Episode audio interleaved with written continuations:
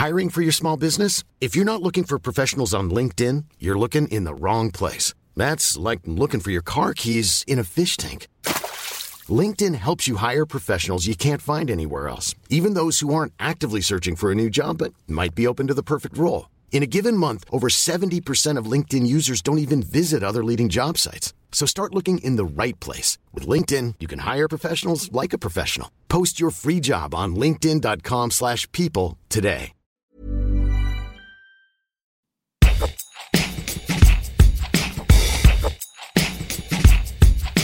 Salut, c'est Thomas Rozek. Mois de juillet compliqué pour l'industrie du jeu vidéo. Alors qu'on pensait que le secteur avait fait quelques progrès six ans après le Gamergate, cette vaste campagne de cyberharcèlement qui avait mis en lumière le sexisme outrancier qui affectait le milieu, une toute récente enquête de nos confrères de Libération vient nous démontrer qu'il reste encore pas mal de chemin à parcourir. Centré sur le studio Ubisoft, fleuron français, l'un des poids lourds du secteur, les articles et les témoignages qui les composent font état d'un climat délétère, notamment du fait des agissements présumés de plusieurs personnalités, dont le vice-président éditorial Tommy François, depuis mis à pied le temps d'une enquête interne sur les accusations dont il fait l'objet.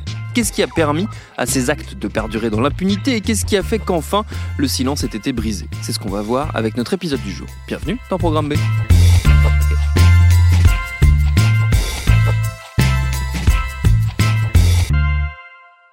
Cette enquête, ce sont mes deux confrères, Marius Chapuis et Erwan Cario, de Libé donc, qui l'ont menée. J'ai passé un coup de fil à Erwan pour qu'il nous raconte comment, après des premiers témoignages relayés sur les réseaux sociaux, ils ont remonté le fil de cette histoire on sait très bien que dans le mouvement MeToo ou euh, dans, tous les autres mouvements qui sont euh, de cet ordre-là, il y a effectivement une, première étape qui est euh, cette libération de la parole sur les réseaux sociaux.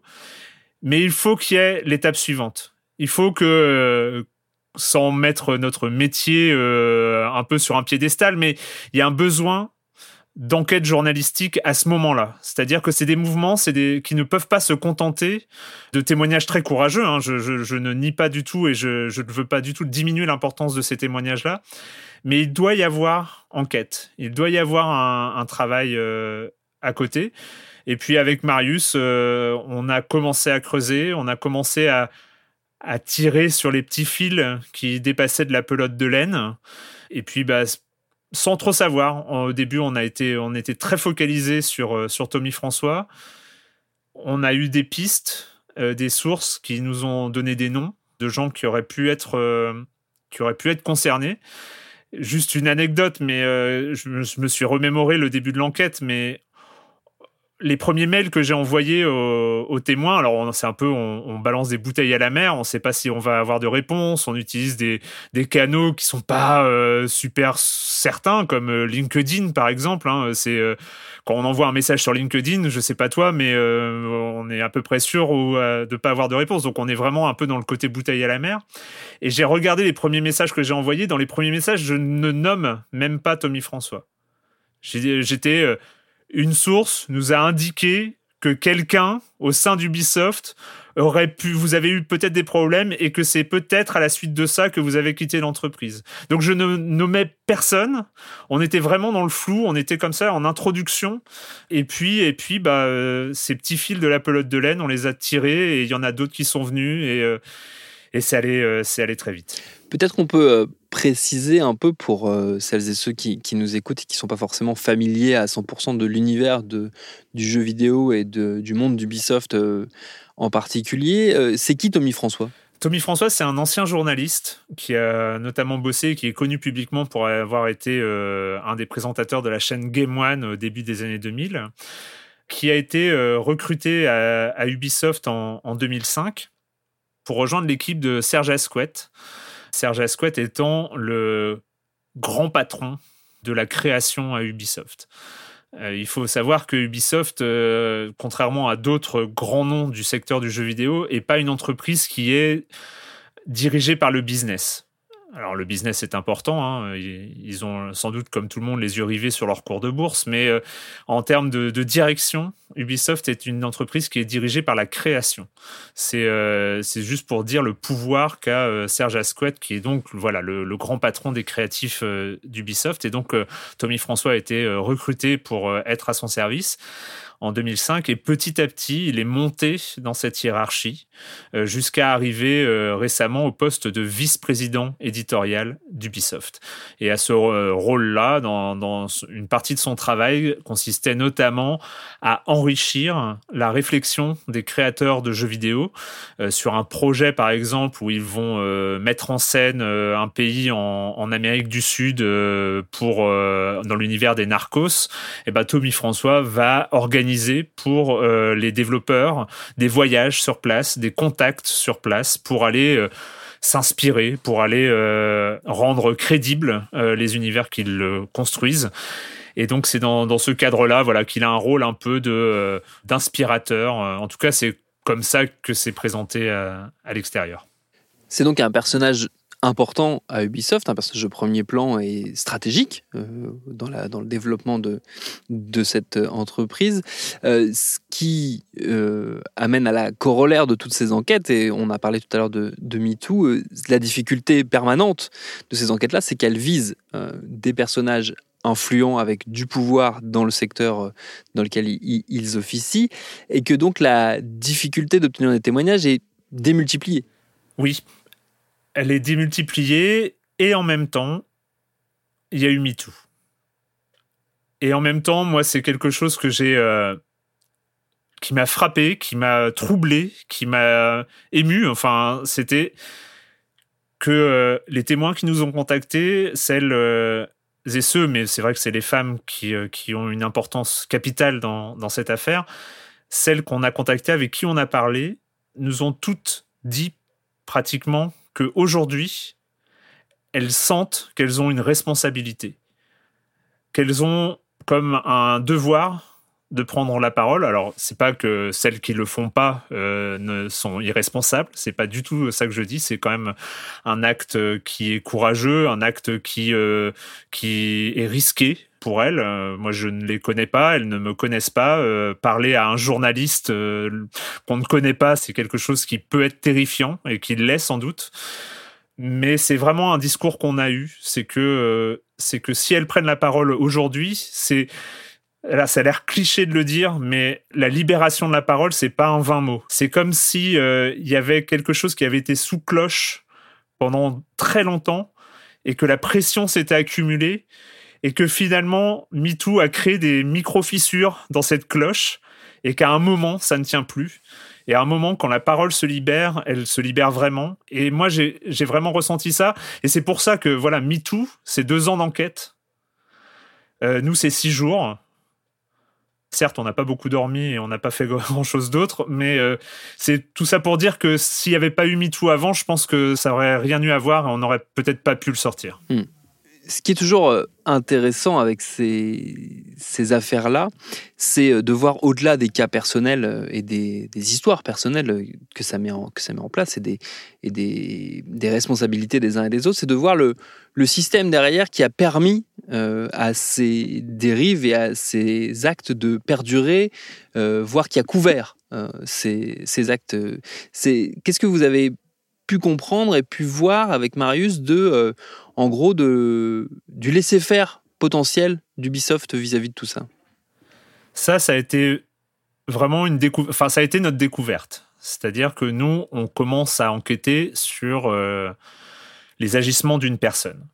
Et puis on commence à récolter euh, quelques, quelques témoignages, quelques bribes. Euh, au début, étrangement, c'est des témoignages d'hommes au début c'est peut-être pas un hasard, hein. c'est peut-être les, les, premiers qui euh, qui ont peut-être moins d'enjeux ou euh, qui, qui sont peut-être plus habitués à, à, prendre la parole.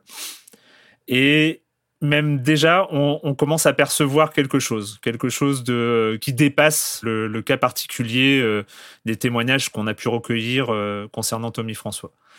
Et c'est là où on se rend compte que ce qu'on nous décrit, c'est un système de protection une culture du silence et le fait que rien ne peut remonter, euh, qu'il euh, y a quelque chose qui est bloqué, il y a, quelque chose à l'intérieur d'Ubisoft qui euh, empêche la parole, qui empêche les témoignages et surtout qui protège une certaine catégorie de salariés, les gens euh, qu'ils appellent les talents. Donc les superstars d'Ubisoft, alors qu'ils sont pas forcément des superstars à l'extérieur, qui n'ont pas leur nom sur la jaquette, mais qui sont voilà des gens qui sont considérés en tout cas par ce qu'ils appellent le top management, pour reprendre le lexique local, comme des indispensables.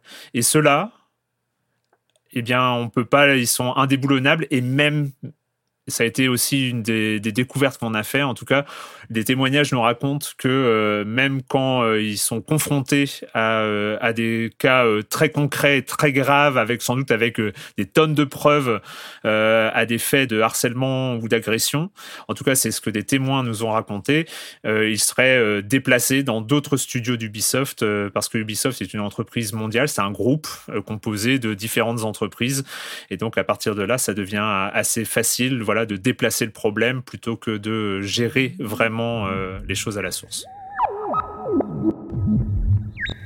Ça a été quoi la réaction euh, à la fois d'Ubisoft et des, principaux concernés, euh, notamment de Tommy François, à, la publication de ces infos dans l'IB Pour l'instant, on sait que Tommy François a pris un avocat, on n'a pas de nouvelles.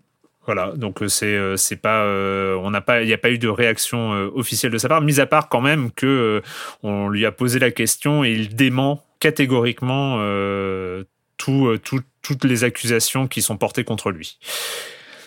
Concernant Ubisoft, on a eu on a eu une réaction immédiate aux questions qu'on leur a posées à la suite de l'enquête pour notre enquête qui était une réaction euh, en cohérence avec le premier communiqué que Yves Guillemot avait transmis aux équipes euh, quelques jours auparavant, juste après les révélations sur Twitter qui était euh, un communiqué disant que voilà ils ont conscience euh, qu'il y a des choses qui se sont passées, que euh, ils sont en train de prendre des mesures en interne, qu'il y a une enquête diligentée à propos des faits qui ont été rendus publics, une enquête confiée à un cabinet externe, c'est un point important. Donc c'était c'était les éléments qu'ils nous ont transmis.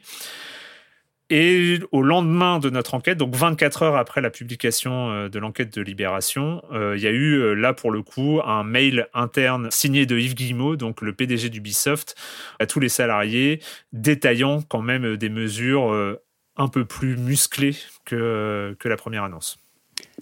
La question que ça pose derrière, c'est sur l'univers du jeu vidéo en général.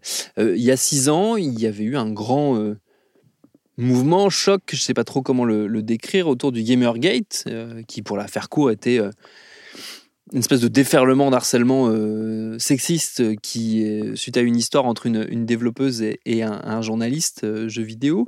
bref, tout ça avait mis sur la table un problème assez flagrant de sexisme assez débridé dans l'univers du jeu vidéo. On aurait pu croire que en six ans, il y avait eu du progrès de fait, vu les évolutions notamment de la société autour. Finalement, ce dont on se rend compte avec une affaire comme Ubisoft, euh, sans en faire un symbole plus que ce qu'elle n'est, euh, c'est que ce travail-là n'a pas été fait. Ce travail-là n'a pas été fait. Il n'y a pas eu On va pas dire qu'il n'y a pas eu d'enseignement. Il n'y a pas eu de. Il y a eu un impact du Gamergate. Euh, on le voit, même si c'est sembler anecdotique, mais euh, même aujourd'hui, dans les, dans les productions de jeux vidéo qui sortent aujourd'hui, on, pas toutes, hein, mais on, sent qu'il y a un mouvement. On peut trouver euh, des, héroïnes peut-être un peu plus souvent. On, sent qu'il y a un début de réflexion au sein de, au, sein de la production de jeux vidéo. Un début, hein. on n'est pas, pas dans la grosse remise en cause, mais euh, on va aussi prendre ce que ce qu'il y a de positif. Ce que notre enquête a montré, c'est que oui, au niveau des, euh, grands créatifs, euh, des, euh, des postes à responsabilité dans le jeu vidéo qui restent quand même un univers très masculin. Ubisoft, sur tous les salariés, c'est 80% d'hommes, 20% de femmes. Enfin, 78% d'hommes, 22% de femmes pour être exact. Donc voilà, il y a forcément, voilà, c'est un univers où les hommes sont à responsabilité. On sait très bien que c'est le terreau idéal pour que se développe ou que euh, prospère une culture toxique. On le sait, c'est pas que dans le jeu vidéo hein, qu'on met dans un environnement 80% d'hommes et 20% de femmes, c'est euh, quasiment euh, immédiat et que pour aller à l'encontre de cette culture toxique qui va se développer si on ne fait rien.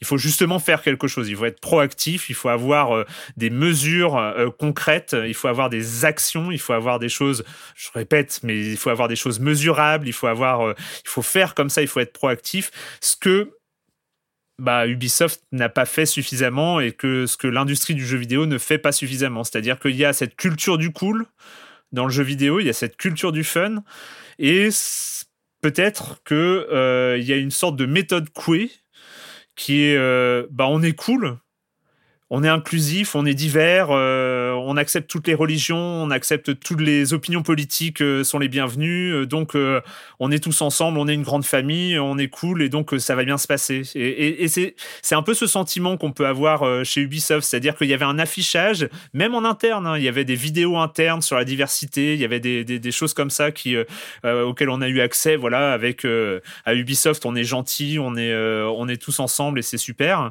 Sauf que bah pour lutter contre une culture toxique. Et on le voit aujourd'hui, et c'est pas que à Ubisoft, mais principalement là pour le coup aujourd'hui c'était à Ubisoft. Euh, pour lutter contre une culture toxique, il faut, euh, il faut vraiment prendre le problème à bras le corps. Il faut pas, euh, il faut pas se cacher derrière son petit doigt. Il faut pas se contenter de grandes phrases. Et on en revient à cette idée de, système qu'on évoquait tout à l'heure et de la permissivité potentielle que ça, que ça inclut. Il y a notamment moi, un élément de l'enquête qui, que j'ai trouvé euh, saisissant à ce, à ce titre, c'est le moment où, où vous expliquez que en gros, dans des entretiens d'embauche, il a été dit à des, demandé à des, à des femmes si elles étaient euh, plus ou moins sensibles à, euh, on va dire, une forme de culture virile euh, avec euh, des blagues lourdes, des remarques un peu déplacées. C'était du coup conscient que ces problèmes existaient, mais euh, on inversait le problème en disant bon, est-ce que ça vous dérange pas trop finalement? Dans, cet extrait, donc qui est issu d'un compte rendu du comité d'entreprise de décembre 2019, hein, on n'est pas en train de parler de quelque chose qui s'est passé en 2009 ou en 2001 ou en 98. Hein, c'est on est en décembre 2019. Oui, il y a cette question. C'est est-il normal que dans un entretien d'embauche, on demande à un candidat ou une candidate si euh, elle est, euh, elle se sent prête à travailler dans un milieu euh, assez viril où on s'échange des blagues sexistes? Ce qui est un peu terrifiant dans cette histoire, c'est peut-être pas tant l'existence de cette chose-là. On, bon, on va se dire que les gens dans un entretien d'embauche, ça peut être des managers, ça peut être des choses comme ça. C'est la réponse officielle d'Ubisoft, de la direction à cette question. C'est sans doute un mauvais choix de mots. Et encore une fois, c'est on, arrive là-dessus, c'est-à-dire que finalement, le problème n'est pas forcément sur. il est là, il est sur la présence d'éléments un peu toxiques, sexistes, misogynes, un, univers comme ça qui qui fait pas envie mais c'est la non-prise de conscience à un niveau au-dessus qu'il s'agit d'un problème fondamental, qu'il s'agit d'un problème structurel. Quand on répond à cette, euh, remarque, il s'agit sans doute d'un mauvais choix de mots, ça veut dire qu'on n'a rien compris à ce qui est en train de se passer à quelques mètres de là où on est. Ça a l'air d'être une anecdote, mais c'est tellement révélateur. On n'a pas eu dans ce genre d'enquête, on a surtout des témoignages et, ils ont une importance fondamentale. C'est euh, euh, c'est des anciennes victimes, euh, des, des, des témoins, des, des, choses comme ça. Et c'est fondamental. Évidemment, dans ce genre de cas, on n'a pas forcément beaucoup de, de traces écrites, de, de, documents, parce que parce que bah c'est des actes qui se passent dans la, la, vie de tous les jours et donc il faut recueillir la parole et c'est là le, le, le, geste important. Mais quand parmi les quelques sources écrites on a cet échange qui tient en deux lignes, bah, il permet de comprendre euh, presque à lui seul euh, d'où ça vient et pourquoi il y a euh, ce système de silence et de, et de protection qui se met en place, limite de façon induite.